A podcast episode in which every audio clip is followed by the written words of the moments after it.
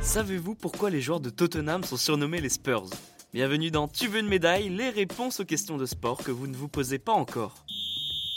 Tottenham fait partie des meilleurs clubs de Première League. L'équipe anglaise bataille chaque saison pour accrocher une place pour l'Europe.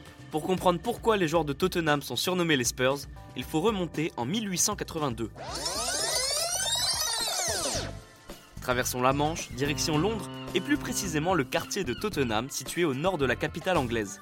Des jeunes adolescents qui jouent dans une équipe de cricket du coin décident de fonder un club de football. Évidemment, la première question qui se pose, c'est celle du nom. Ils cherchent un nom qui rappelle la bravoure, l'audace, mais aussi la noblesse londonienne. Et ils s'inspirent d'un homme qui s'appelle Henry Percy. C'est un chevalier anglais qui a vécu de 1364 à 1403. Et son courage lui a forgé une solide réputation.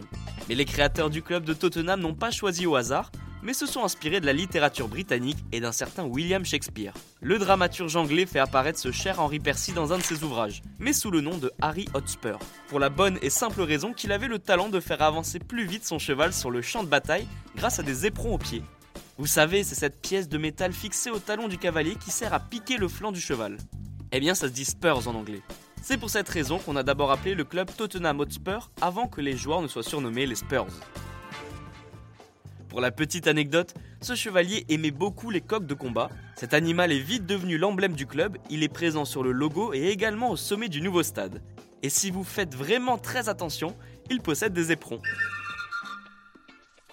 Et bien voilà, vous savez maintenant pourquoi les joueurs de Tottenham sont surnommés les Spurs. Vous pouvez écouter ce podcast et nous retrouver sur Apple Podcast, Spotify, Deezer, Castbox et toutes les autres plateformes. N'hésitez pas à partager, noter ou laisser en commentaire une question. J'essaierai d'y répondre dans un prochain épisode. Je vous retrouve rapidement pour une prochaine question de sport dans Tu veux une médaille. A très vite.